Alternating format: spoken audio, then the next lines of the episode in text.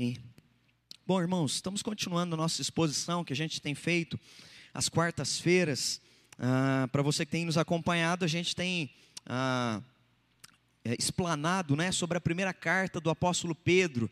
E a primeira carta do apóstolo Pedro é uma carta que gera esperança. O apóstolo ele quer gerar esperança nas pessoas que estão sofrendo, que estão sendo perseguidas, estão cansadas, desestimuladas. E a gente vem conversando para você que está desde o início com a gente. Só para você ter uma ideia, nós já estamos indo para três meses expondo. Né? A primeira carta de Pedro é uma carta pequenininha, de cinco capítulos, mas a gente já está há quase três meses. Na verdade, já há três meses falando sobre isso. E eu quero convidar você a abrir sua Bíblia comigo, ah, na primeira carta de Pedro, então, capítulo 4, do versículo 12 ao versículo 19. Ah, 1 Pedro, capítulo 4, do verso 12 ao verso 19. De maneira específica, só para você entender a temática, desde o capítulo 3, versículo 13 em diante, Pedro começa a discorrer um pouco sobre o tema do sofrimento, como gerar esperança quando a gente sofre, como ter esperança quando o sofrimento bate à nossa porta, como se manter esperançoso no Senhor quando a angústia, a tribulação, a perseguição, a injustiça vem sobre nós como cristãos. E aí então, Pedro vem tratando sobre essa temática do sofrimento e hoje nós vamos continuar falando um pouquinho sobre isso. E o subtítulo do nosso tema é O sofrermos por Cristo é privilégio glorioso. E diz assim as Sagradas Escrituras: Amados, não estranheis o fogo ardente que surge no meio de vós, destinado a provar-vos, como se alguma coisa extraordinária vos estivesse acontecendo pelo contrário, alegrai-vos na medida em que sois coparticipantes do sofrimento de Cristo, para que também na revelação de Sua glória vos alegreis, exultando. Se pelo nome de Cristo sois injuriados, bem-aventurados sois, porque sobre a vós repousa o Espírito da glória de Deus. Não sofra, porém, de nenhum modo vós como assassino, ou ladrão, ou malfeitor, ou como quem se intromete em negócios de outrem. Mas se sofrer como cristão, não se envergonhe disso. Antes glorifique a Deus com esse nome, porque a ocasião de começar o juízo pela casa de Deus é chegada. Ora, se primeiro vem por nós, qual será o fim daqueles que não obedecem ao evangelho de Deus? E se é com dificuldade que o justo é salvo, onde vai comparecer o ímpio? Sim, o pecador. Por isso também, os que sofrem segundo a vontade de Deus, encomendem a sua alma ao fiel Criador na prática do bem. Amém. Ah, aqui, se eu pudesse definir a temática de 12 a 19, é como enfrentar o sofrimento. É isso que ele está propondo para mim e para você e aí eu sei que às vezes não é uma temática que você que veio no culto de quarta-feira à noite estava esperando ouvir, não é? Porque quando a gente fala de sofrimento, a gente, logo quando a gente está num grupo de amigos, comendo um lanche lá na casa do João, começa a contar um problema de sofrimento. Vamos mudar de assunto? Vamos falar de coisa boa, não é? Quando a gente entra na temática de sofrimento, parece que é um negócio angustiante. A gente não quer ouvir problema, a gente não quer é, alimentar coisas do tipo, a gente é, se possível, não é, tem analgésico para esse tipo de assunto, vamos tomar um analgésico aqui para esse negócio não me afetar. A gente, de todas as formas, tenta ah, sair de situações, inclusive na nossa vida. A gente evita tudo aquilo que gera sofrimento. Se você está com um problema no casamento, você evita a DR, você evita a discussão de relação, porque você não quer sofrer. Então, para não sofrer, eu anulo, eu nego, eu me distancio, eu finjo que não existe. E aí a gente vai, às vezes, buscando rotas de fuga, subterfúgio, na verdade, para a gente não lidar e encarar o sofrimento. E é interessante porque no versículo 16, Pedro vai dizer o seguinte: se vocês encararem o sofrimento como cristãos, que assim o seja. E aí é nessa perspectiva que ele quer que a gente encare o sofrimento. Por que, que Pedro está propondo que a gente encare o sofrimento como cristãos? Porque tem várias formas de você enfrentar o sofrimento na sua vida. Uh, o pastor Tim Keller, uh, num livro dele expondo sobre a caminhada no meio da dor e do sofrimento, ele vai falar de algumas formas as quais as pessoas enfrentam o sofrimento em suas vidas. E aí eu vou ler algumas delas aqui para que você pense qual tipo e qual é a maneira que você tem usado para enfrentar o sofrimento quando ele bate a porta na sua vida. O Tim Keller vai dizer, primeiro, tem os moralistas. O moralista é aquele que a causa do sofrimento é o pecado. Sempre quando um problema acontece comigo, ou eu sofro, não é? Logo eu penso, eu fiz alguma coisa de errado, Deus está me punindo. Já teve esse tipo de pensamento? Quando algum problema vem sobre a tua vida, sobre a tua casa, alguém fica doente, e aí, no meio de um contexto como esse, você fica pensando: não, é, é Deus pesando a mão. Ano passado eu não fui tão fiel. Aí você começa a trazer situações quando você começa a questionar se Deus está presente ou não. É muito parecido com os amigos de Jó, você se lembra? Os amigos de Jó se aproximam dele para dizer justamente: olha, tem pecado escondido aí, Jó. O que está acontecendo com você? Alguma coisa você fez que nós não estamos sabendo. Você parece ser justo aos nossos olhos, mas tem pecado escondido aí. Porque se a gente soubesse, é por isso que Deus está pesando a mão sobre a tua vida. E aí tem um moralista que acha, ele acha que é dessa maneira. Às vezes você pode estar nessa ótica. E eu quero te convidar a não encarar o sofrimento de maneira moralista, mas encarar o sofrimento como um cristão. Uma segunda perspectiva que às vezes você pode estar usando, uma lente para cosmovisão de encarar o sofrimento, é a autotranscendência, não é? Quem que são os autotranscendentes? eles, para eles, o sofrimento é tudo causa de ilusão, não é? Não, é uma ilusão. É, na verdade, é, é para a gente desapegar desse mundo, por isso que o sofrimento vem, para a gente evoluir o nosso espírito, a nossa alma, para a gente se tornar mais luminoso, não é? E aí tem essas pessoas que vão por essa linha aí, não é?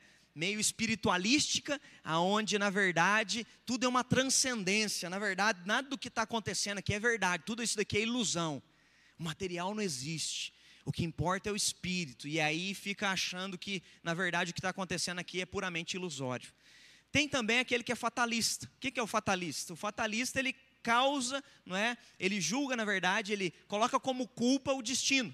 Não, tinha que acontecer, aconteceu mesmo. Já ouviu gente falar isso? que tem que acontecer, vai acontecer e pronto, está destinado, vai acontecer, o sofrimento vai vir e por aí vai. Então, esse é o fatalista, não é? Então, chegou o desfecho do destino e tinha que acontecer e pronto, aconteceu.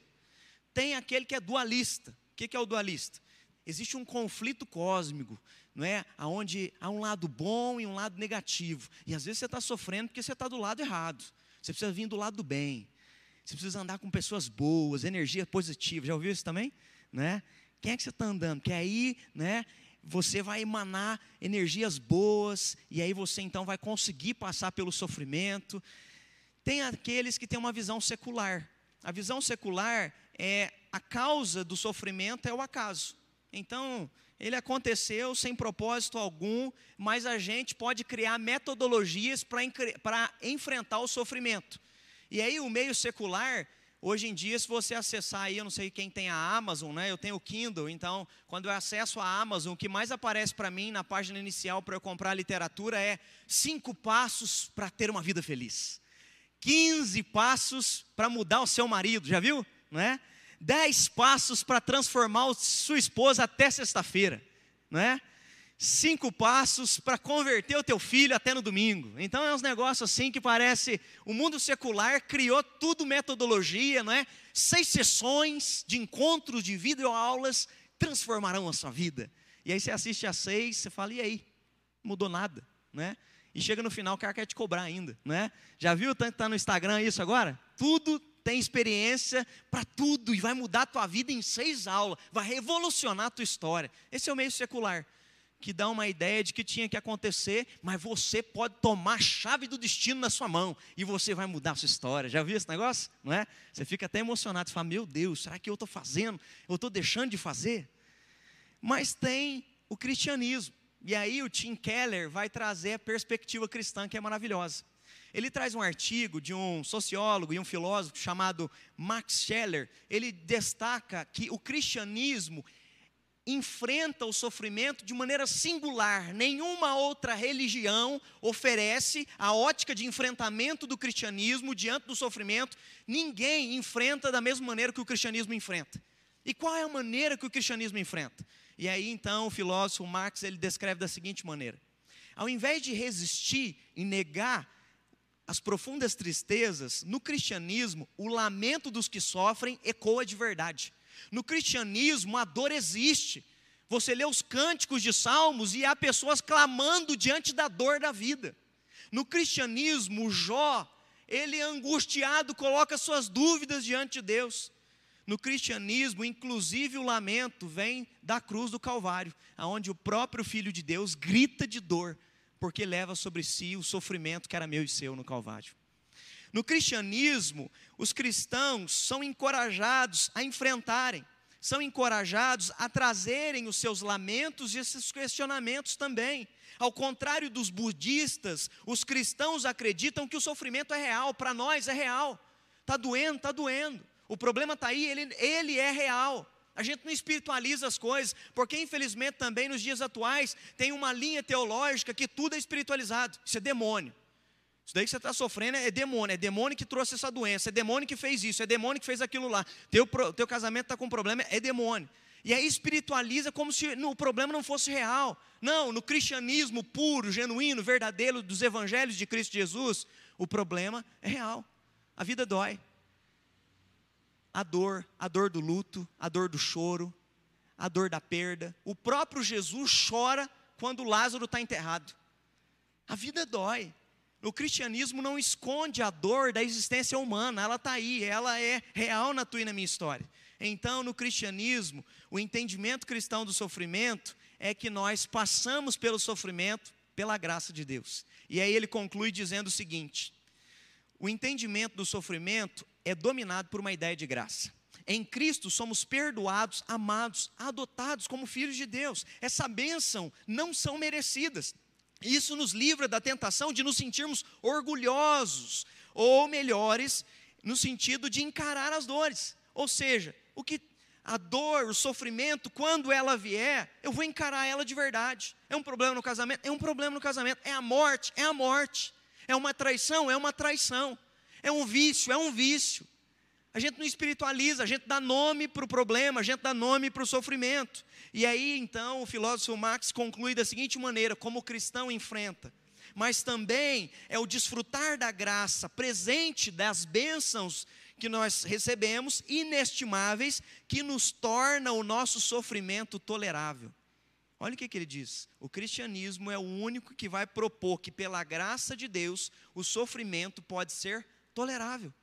Você pode passar por ele, você pode encará-lo, você pode dar nome para ele, você pode lidar com ele, você pode dar nome para suas emoções, e ele se torna tolerável, não por um livro ou uma pregação que eu vou fazer aqui na quarta-feira à noite, cinco passos para enfrentar o sofrimento, não você vai enfrentar o sofrimento e esse sofrimento pode se tornar tolerável porque a graça de Deus superabundou na sua e na minha vida. Então, o sofrimento pode ser encarado para nós como cristãos. Como encarar de maneira prática? É isso que Pedro vai discorrer do verso 12 ao verso 19, eu quero expor para vocês aqui nessa noite. Primeiro, encare o sofrimento como um cristão. É isso que ele propõe. Versículo 16, como eu disse, ele vai dizer isso, não é? que seja então como cristãos que vocês enfrentem o problema. No versículo 12, olha o que, que ele diz: Amados, não estranheis o fogo ardente que surge no meio de vós. Olha como que ele começa a discorrer sobre o sofrimento. Amados, queridos, ei, preste atenção aqui. Não estranheis quando o problema, o sofrimento vier. Por que, que ele está dizendo não estranheis? Porque ele faz parte da existência humana. Jesus está dizendo, não estranheis. Por que, que ele está dizendo, não, eh, Pedro está dizendo, não estranheis? Porque alguns cristãos, às vezes, numa utopia, ou às vezes criaram uma ideia de que depois que eu aceito Jesus, o sofrimento jamais virá sobre a minha vida. E aí então acham que estão numa bolha, e aí nada vai vir sobre a sua vida. Não vai encarar problema de doença, não vai encarar atritos relacionais, conjugais, profissionais, na vida emocional. Não, Pedro já começa dizendo: não, não vão por essa linha. Não estranheis o fogo ardente que surge no meio de vós. Vocês vão passar por sofrimento. Vocês vão passar por luta, por dificuldade. O que significa sofrer como cristão é entender que não é algo estranho para nós, porque a própria Bíblia nos ensina isso. O próprio Senhor Jesus nos ensinou isso.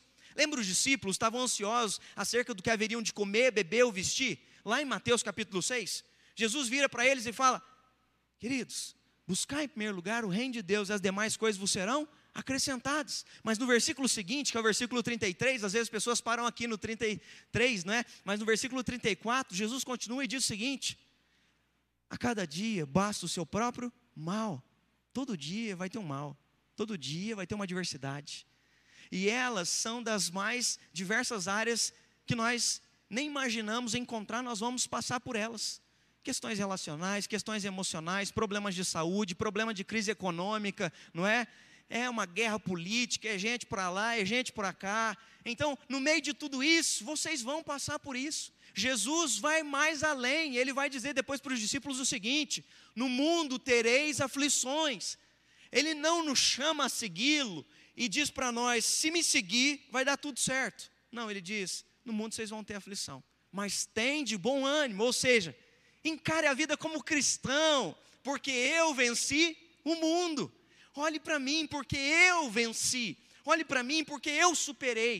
E aí o sofrimento vai vir em forma de tentação, o sofrimento vai vir em forma de perseguição, o sofrimento vai vir, às vezes, em forma de uma circunstância que você não imaginava que ia acontecer na tua casa.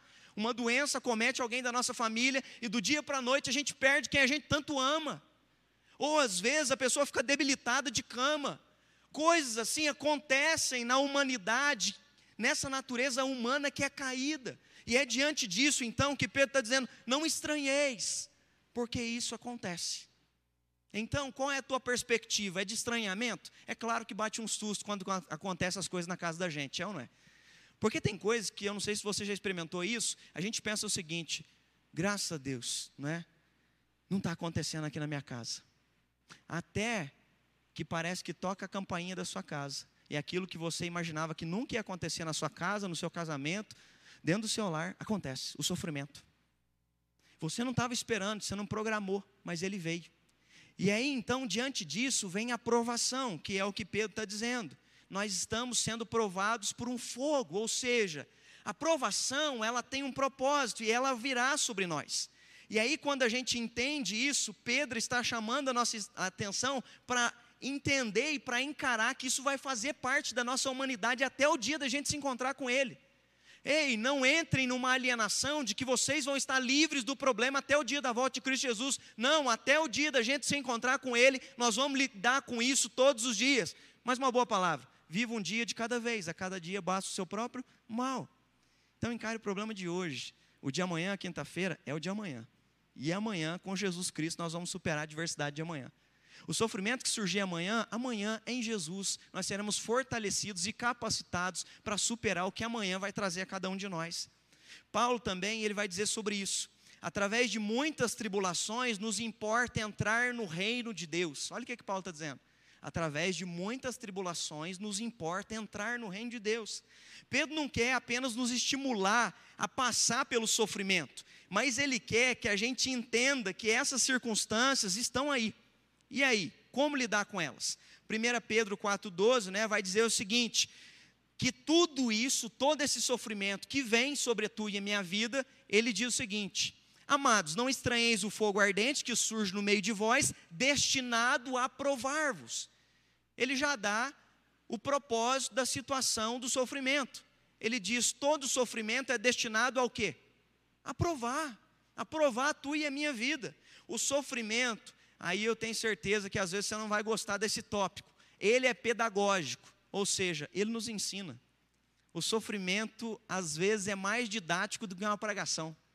Nós estávamos conversando aqui antes de vocês chegarem, nós estamos orientando o Tiago para ele se preparar para o sermão de prova dele, que ele vai fazer em dezembro, e a gente estava orientando com pontos, como aplicar na hora de pregar, como ser didático, no sentido de levar o entendimento para quem ouve aí do lado daí, e aí às vezes é mais fácil pregar, é mais fácil, não é?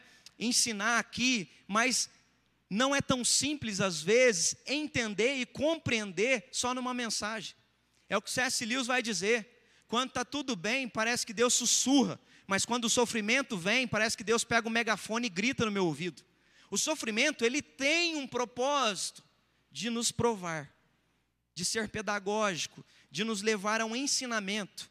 Eu sempre conto isso daqui, foi no seminário, quando eu tive que encarar várias crises emocionais e gerir as minhas emoções. No meu primeiro ano de seminário, eu tive uma depressão. Foi o ano que meu pai e minha mãe estavam se separando, nós estávamos numa crise econômica lá na nossa casa. Eu me lembro que eu recebi a ajuda da primeira igreja, a minha ajuda era muito limitada. Eu lembro que os primeiros três meses, os meninos do seminário me davam os legumes, porque a gente não tinha dinheiro para comprar carne, a gente comia arroz e os legumes.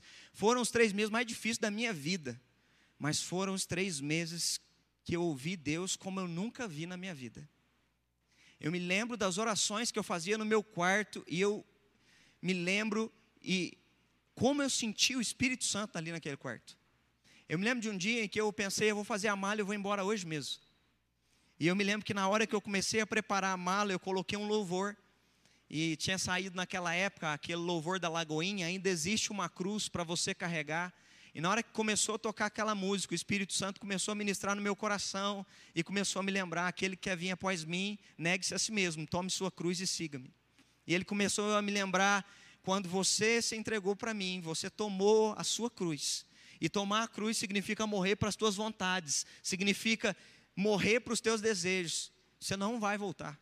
E eu lembro que eu comecei a chorar, porque era tão, sabe, tão entendível aquilo, era tão pedagógico.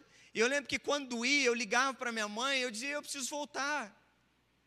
Eu ouvi ela falar que estava precisando de dinheiro para as coisas dentro de casa.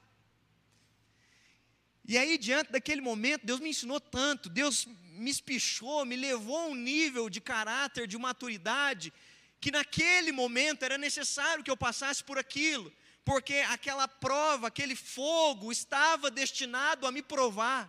Aquele momento, aquele sofrimento era necessário. Deus estava me provando. Mas que bom que naqueles dias eu discerni e hoje eu olho para trás e eu louvo a Deus. Porque eu passaria tudo de novo para ser o homem que eu sou hoje.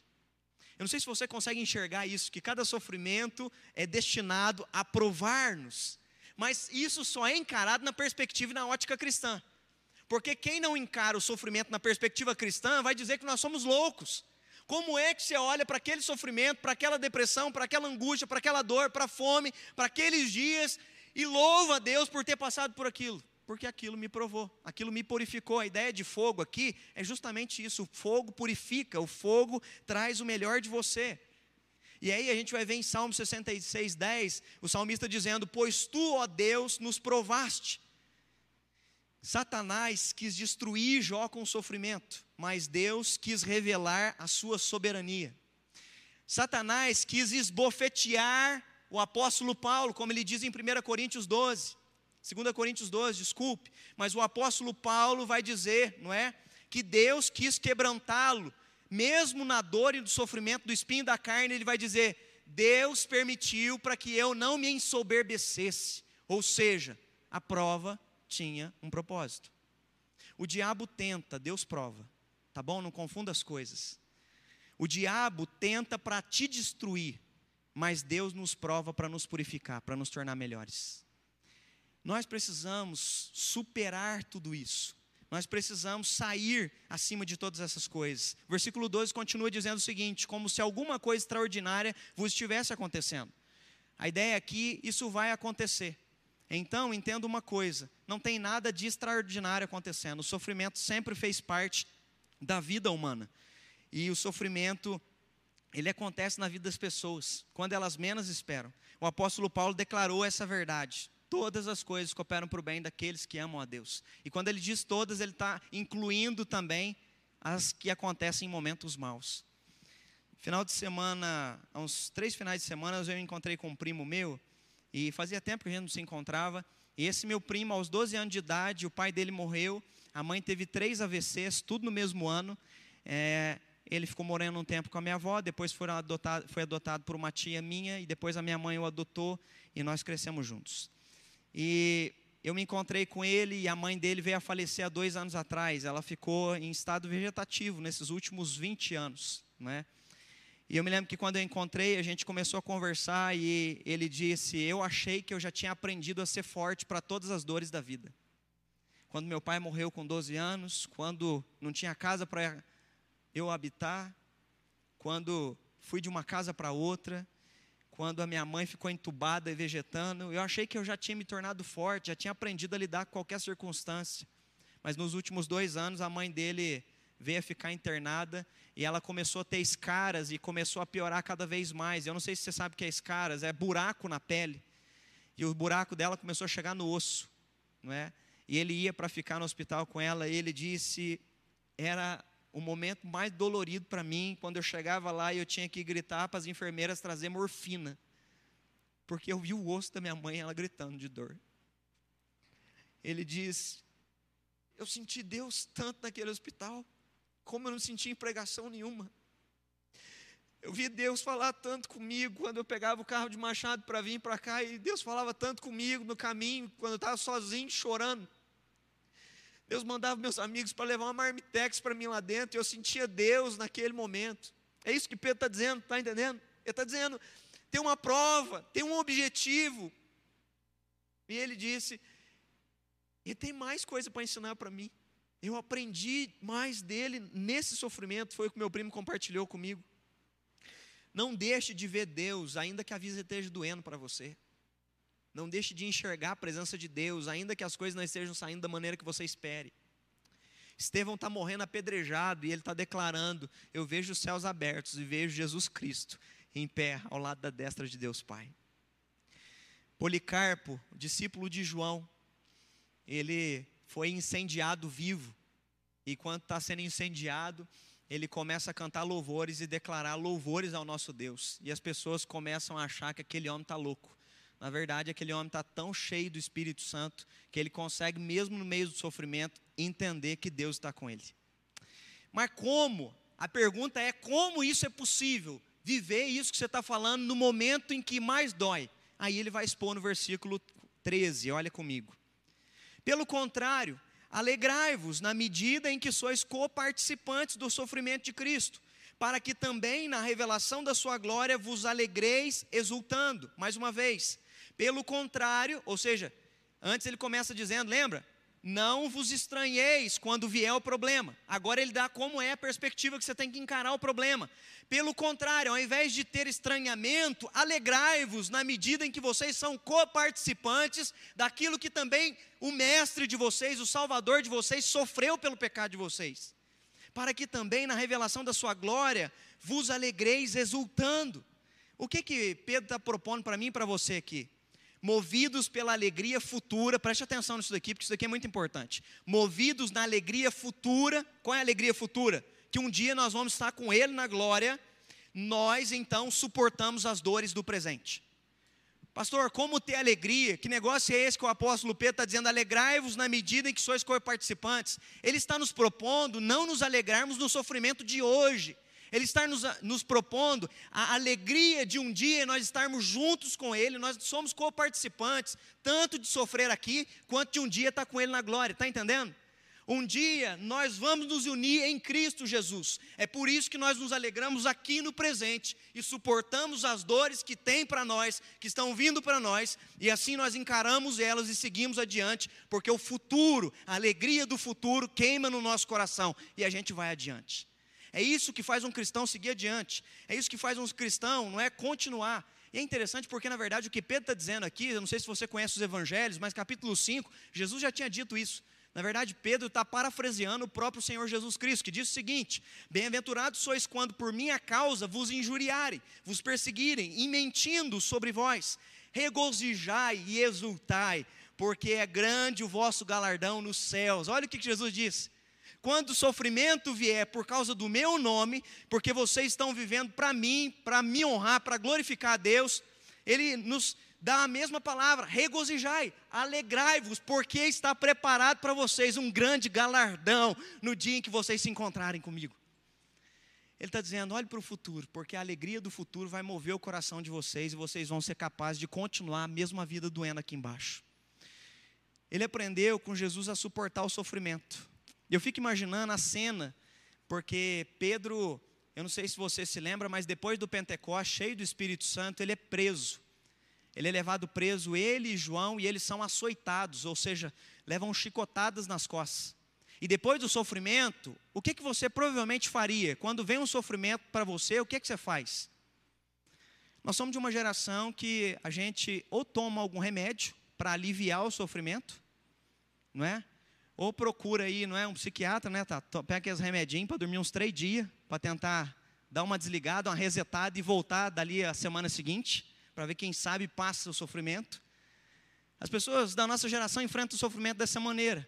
Pedro acabou de ser açoitado, provavelmente as costas está tudo marcado e sangrando, e diz que ele e João saíram do sinédrio e foram para a igreja. Para quê? Fazer o que na igreja depois que sofreu? Eles vão na igreja para pedir, Deus, nos encha com teu Espírito Santo e nos dá mais ousadia para continuar pregando e, se necessário for, morrer em teu nome. Eles estão tão eh, focados na alegria futura daquilo que Jesus ensinou para eles, que eles não têm medo de sofrer. O Pedro que tinha medo de sofrer, lembra? O Pedro que teve medo de sofrer, que negou Jesus três vezes. Não é você que andava com ele? Não. Medo de sofrer, medo de morrer. É o Pedro que agora não tem medo de sofrer, de levar chicotada, porque a alegria futura que lhe está proposta lhe faz suportar a dor do presente. A gente precisa continuar olhando para o futuro, porque essa alegria motiva a gente a caminhar com Deus. O apóstolo Paulo também vivenciou vários momentos de dor, mas o que motivava ele a seguir adiante era essa alegria do, a alegria do futuro, sabendo que Deus tinha um plano na vida dele. Eu gosto de me lembrar de uma passagem onde o apóstolo Paulo, numa das suas viagens, ele vai à cidade de Listra. E na cidade de Listra, os judeus armam uma armadilha para ele, para matá-lo. Eles levam ele à porta da cidade e eles conseguem convencer alguns judeus da cidade de Listra para levar Paulo ao apedrejamento. E ao levar ele na porta da cidade, ele é apedrejado. Ele é apedrejado a tal ponto que a multidão começa a dizer: ele morreu, porque ele cai e fica parado.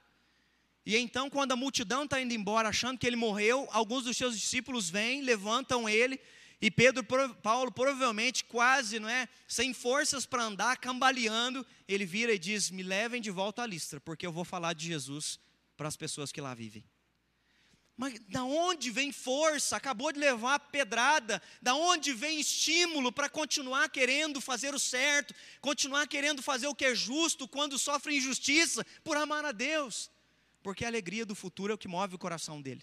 E aí eu não sei se vocês se lembram disso, mas ele vai dizer isso lá em Atos capítulo 19 e 20, ele diz o seguinte: Irmãos, no dia em que eu me apresentar diante de Deus, não vai ter sangue na minha mão, porque eu fiz tudo que Deus pediu para mim enquanto eu estava aqui na terra. O que, que ele está dizendo? Irmãos, uma alegria só eu quero ter, quando eu chegar lá, saber que aqui no presente eu fui capaz de suportar as dores por causa do nome dele. Quando nós olhamos para o futuro e a alegria do futuro move o nosso coração, a gente passa a encarar a vida de outra maneira. E aí a gente vai se lembrar da frase do pastor Martin Luther King: aquele que não tem uma razão para morrer, não tem uma causa para viver. Paulo tinha uma causa pela qual ele morreria, e a causa é Jesus.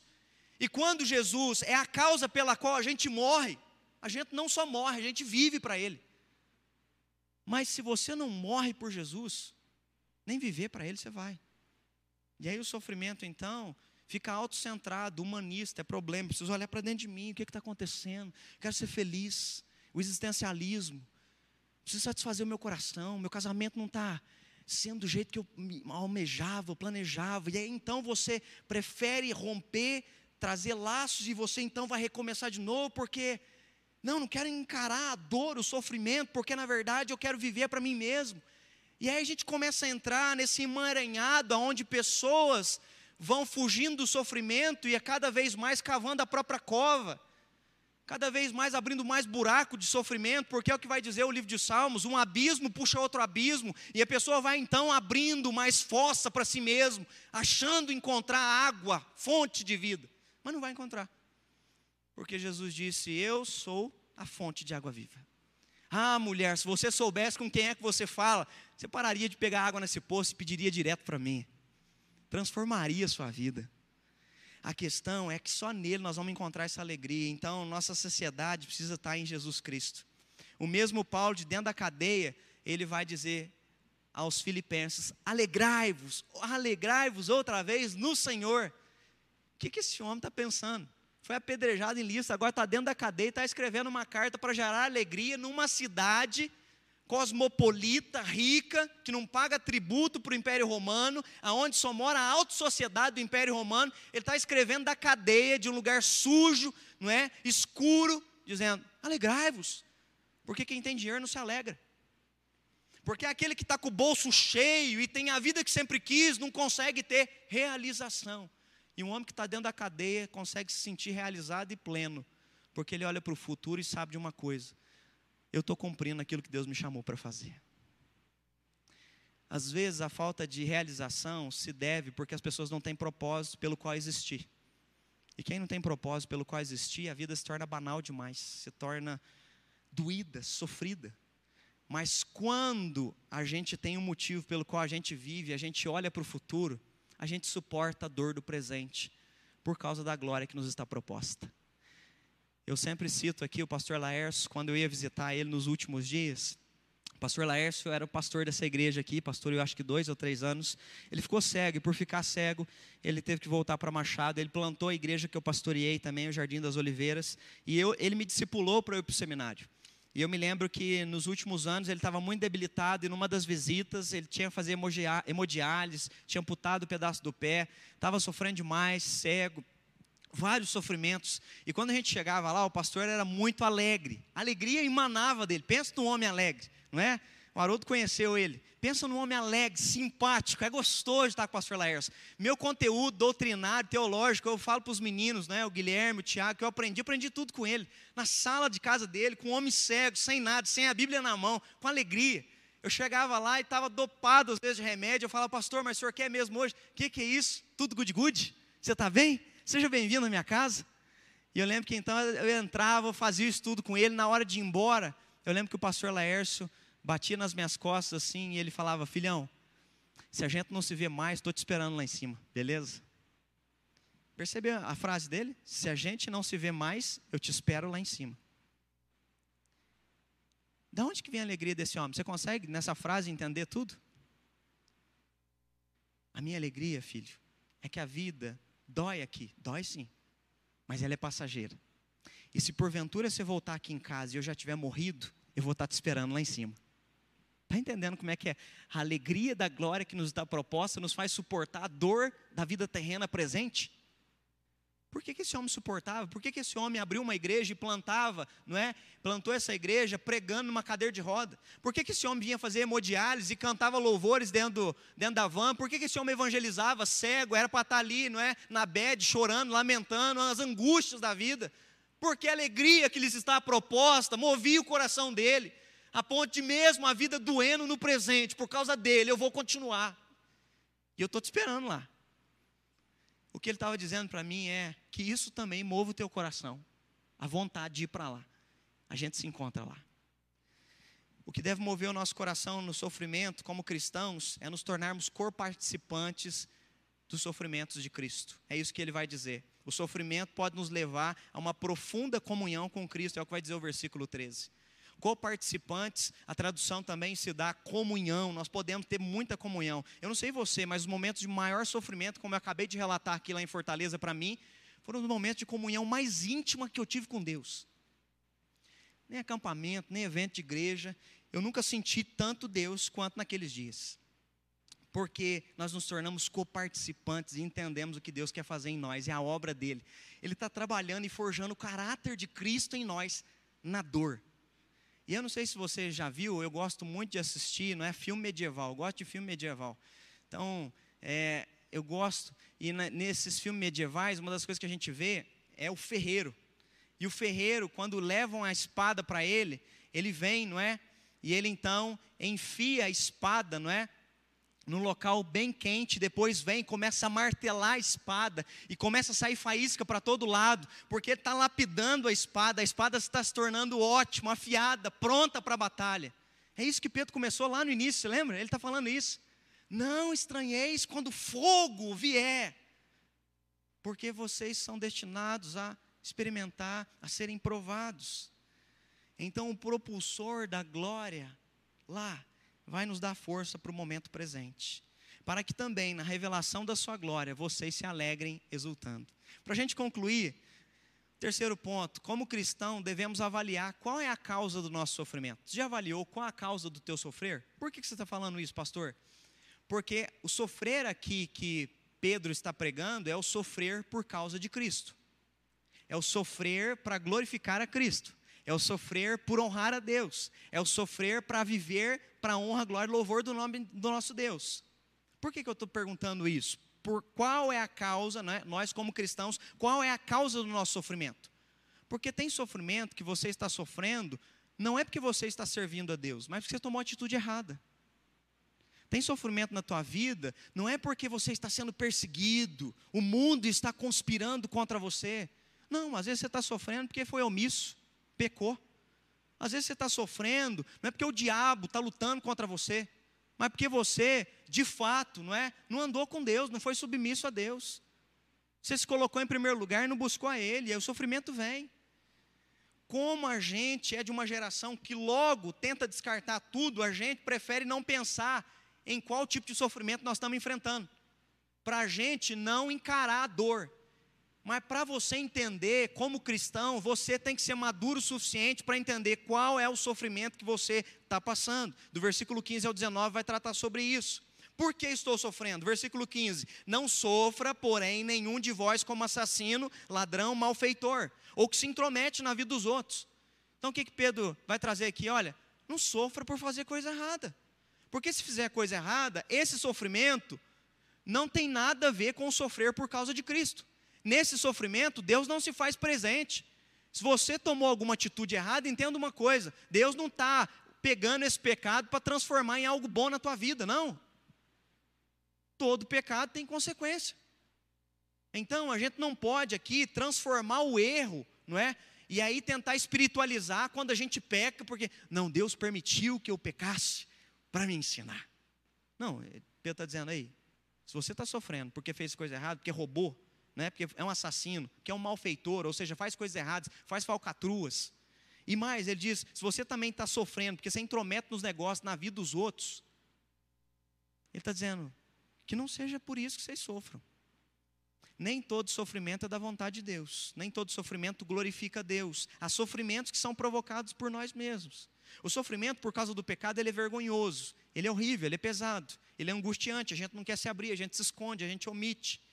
A gente prefere não conversar com as pessoas. Mas existe um outro tipo de sofrimento que a gente precisa discernir. Não, não estou sofrendo por causa de pecado. E aí a 1 Pedro 4,16. Mas se sofrer como cristão, não se envergonhe disso. O que, que ele está dizendo? Você está sofrendo porventura por estar honrando a Deus? Se é esse tipo de sofrimento que você está sofrendo, não se envergonhe. Eu não sei se você já passou por esse tipo de sofrimento. Eu me lembro que eu passei muito na escola. Eu fui criado na igreja, me converti aos seis anos de idade, aos 15 anos me batizei. E eu me lembro que na adolescência eu sofri uma pressão enorme, igual todo adolescente só para sair ficando, não é? Hoje em dia não é só mais ficar, mas também é, do casamento muito rápido. Então, assim, é, a pressão que o cristão sofre no mundo, ela é tamanha. E eu estou falando de um adolescente enfrentando questões de sexualidade e muitas outras, de droga, enfim. Eu comecei a jogar jogos estudantis e eu lembro que a maioria dos meus colegas, não é, alguns deles é, nos intervalos dos jogos saíam para usar droga, é? Então, assim, além de fazer esse tipo de coisa, a galera também bebia, a galera também usava droga. Então, nós somos postos à prova e uma perseguição e uma crítica. E eu me lembro que eu comecei então a ser criticado e perseguido, não é? Começar a questionar a minha sexualidade, porque eu não ia para as festas, porque eu não bebia, porque eu não fazia o que os outros faziam. E quando a gente é posto à prova dessa maneira, a gente começa também a ter uns questionamentos, fala, mas será que eu estou errado?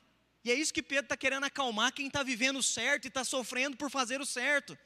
Ei, se sofrer como cristão, não tenha vergonha disso porque antes glorifique a Deus com esse nome. Ele está dizendo: lembre-se de uma coisa: se você está sofrendo porque você é reto, você está glorificando o nome de Deus. Então, é isso que ele está dizendo. Se o sofrer vier, que seja para que nós possamos glorificar a Deus através da nossa conduta. Que ainda que o sofrimento bata na nossa porta, a gente possa glorificar o nome de Deus. Para a gente concluir, é tempo de avaliar nosso sofrimento. Por que é tempo de avaliar o nosso sofrimento? Porque nós estamos, sem dúvida nenhuma, eu ouvi um pastor falando essa semana e, de fato, o pastor Paulo Mazzoni abriu meu entendimento. Qual época na história da humanidade todo mundo parou simultaneamente? Nunca na história da humanidade nós tivemos um evento como esse. Nunca nós tivemos na história da humanidade igrejas do mundo inteiro fechando as portas. Nunca nós tivemos um momento como esse. E o pastor Paulo Mazzoni disse: não é por acaso o que está acontecendo nesses dias. E aí o versículo 4, capítulo 4, versículo 17 diz: "Porque a ocasião de começar o juízo pela casa de Deus é chegada. Ora, se primeiro vem por nós, qual fim será daqueles que não obedecem ao evangelho de Deus?" Pedro está dizendo: é tempo de avaliar os nossos sofrimentos, porque o juízo não chega primeiro para o mundo. Sabe quem Deus julga antes? A igreja, porque Ele é o dono da igreja. e ele vai julgar as tuas e as minhas obras. Ele vai julgar qual tipo de espiritualidade nós estamos vivendo, seja em, em casa ou seja voltando ao presencial agora. Eu creio que é um tempo onde Deus está provando não só as nações, como as Sagradas Escrituras mostram, é um tempo de juízo também para a igreja, no sentido de revermos a nossa prática espiritual de revermos como nós temos conduzido nossa espiritualidade. Pedro, então, ele toma um conceito do Antigo Testamento. Que conceito que é esse? Deus sempre julgava e começava pelo julgamento no santuário, conforme está em Ezequiel. Paulo disse aos coríntios que eles necessitavam julgar as suas próprias vidas para lidar com seus próprios pecados, para que não fossem condenados juntos com o mundo. O processo de purificação deve começar onde? Aqui. E aí eu gostei muito de uma frase do pastor Hernandes Dias Lopes que vai dizer o seguinte: a igreja precisa dar exemplo na forma de arrependimento. Não podemos chamar o mundo arrependimento se nós estivermos vivendo em pecado. Não podemos exortar os outros lá fora se nós estivermos andando como eles andam. Antes de tratar o mundo, Deus veio primeiro tratar a igreja. E Deus está tratando a cada um de nós. Nossa espiritualidade. Por que é que nós estamos sofrendo? Nós temos buscado Ele, nós temos colocado Ele em primeiro lugar. Que tipo de espiritualidade nós estamos vivenciando? Muitos vinham vivenciando uma espiritualidade de ativismo, que vinha na igreja no domingo, não tem relacionamento, não lê a Bíblia durante a semana, nem ora. Muitos vinham lidando com Deus como se fosse uma coisa secundária, e alguns, às vezes, nem viam todos os domingos, apareciam na Páscoa ou em datas festivas, apareciam na igreja achando que aquele dia havia uma unção derramada. Muitos continuavam também numa espiritualidade só do primeiro domingo do mês, achando que o dia da Santa Ceia é o dia mais ungido e criavam uma mística espiritual, como se esse dia fosse o melhor dia.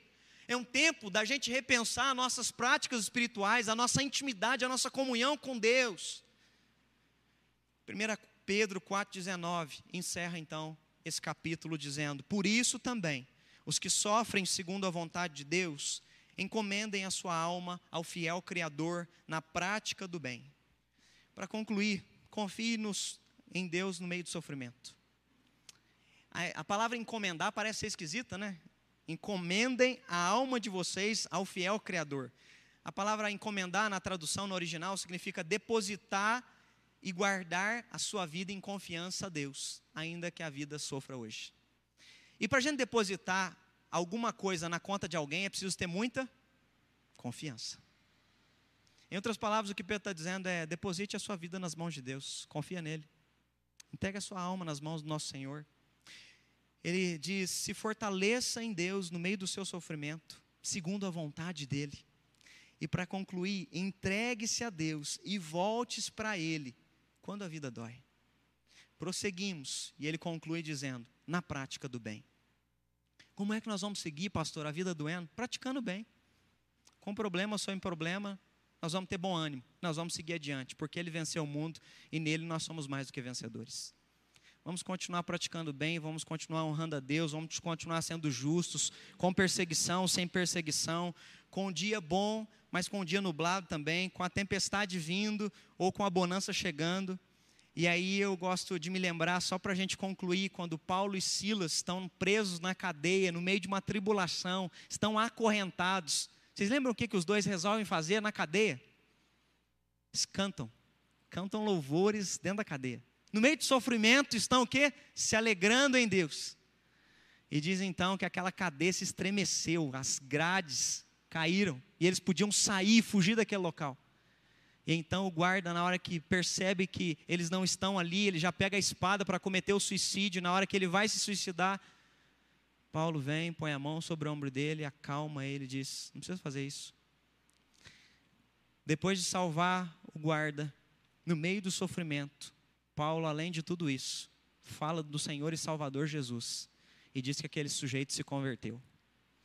No meio do sofrimento, a gente continua sendo uma igreja que prega a palavra. No meio do sofrimento, a gente continua sendo uma igreja que dá assistência social. No meio do sofrimento, a gente sofrendo, as pessoas nos perseguindo, as pessoas nos difamando, as pessoas nos criticando, nós vamos continuar honrando a Deus, ainda que as pessoas, não é, nos persigam. Ainda que as pessoas venham contra nós, nós vamos continuar praticando o bem. Então, reveja quais são os seus sofrimentos. Quero convidar você a fechar seus olhos, colocar sua vida diante de Deus. Como Pedro disse, é um tempo de avaliarmos o nosso sofrer. É um tempo de avaliarmos a nossa caminhada espiritual. Porque o julgamento vem antes para a igreja. Coloque sua vida diante de Deus. Clame que o Espírito Santo possa te ajudar a viver uma espiritualidade saudável. Se você às vezes entendeu nesse tempo de pandemia o quão é necessário viver em fidelidade, em comprometimento com o Senhor, e você assim não estava fazendo, clame ao Senhor, se comprometa com o Senhor, em nome de Jesus Cristo. Renove os seus votos, renove a sua aliança com Deus. Em nome de Jesus. Às vezes você já serviu a igreja há muitos anos, mas você às vezes foi ferido emocionalmente, às vezes você se machucou, se frustrou com igreja, se frustrou com líderes. Em nome de Jesus, clama que Deus venha sarar a sua saúde emocional, clama que Deus venha restaurar e avivar o dom que o mesmo Deus colocou no teu coração um dia.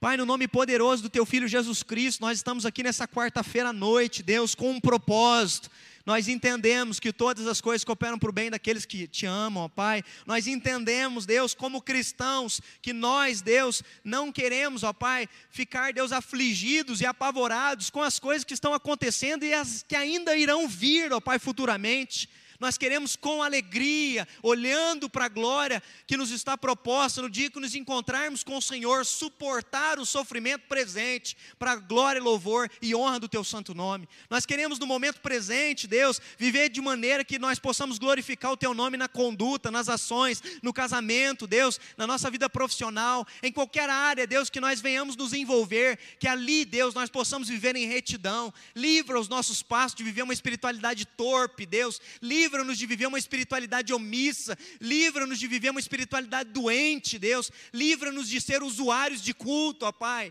Em nome de Jesus, ó Pai, que ao abrir as portas da igreja novamente, Deus, em nome de Jesus Cristo, ó Pai, o Senhor tire, ó Pai, essa ideia de ser só consumidor de culto, mas gere homens e mulheres servos que vão se engajar, que vão se envolver, que vão se encher do Espírito Santo, que vão, Deus, assumir células, que vão abrir suas casas, que vão ser usados pelo Senhor e para o Senhor, ó Pai. Em nome de Jesus, ó Pai, nós queremos ter a paz que o apóstolo Paulo teve no coração no final da vida, de dizer que combateu o bom combate, completou a carreira e guardou a fé, ó Deus.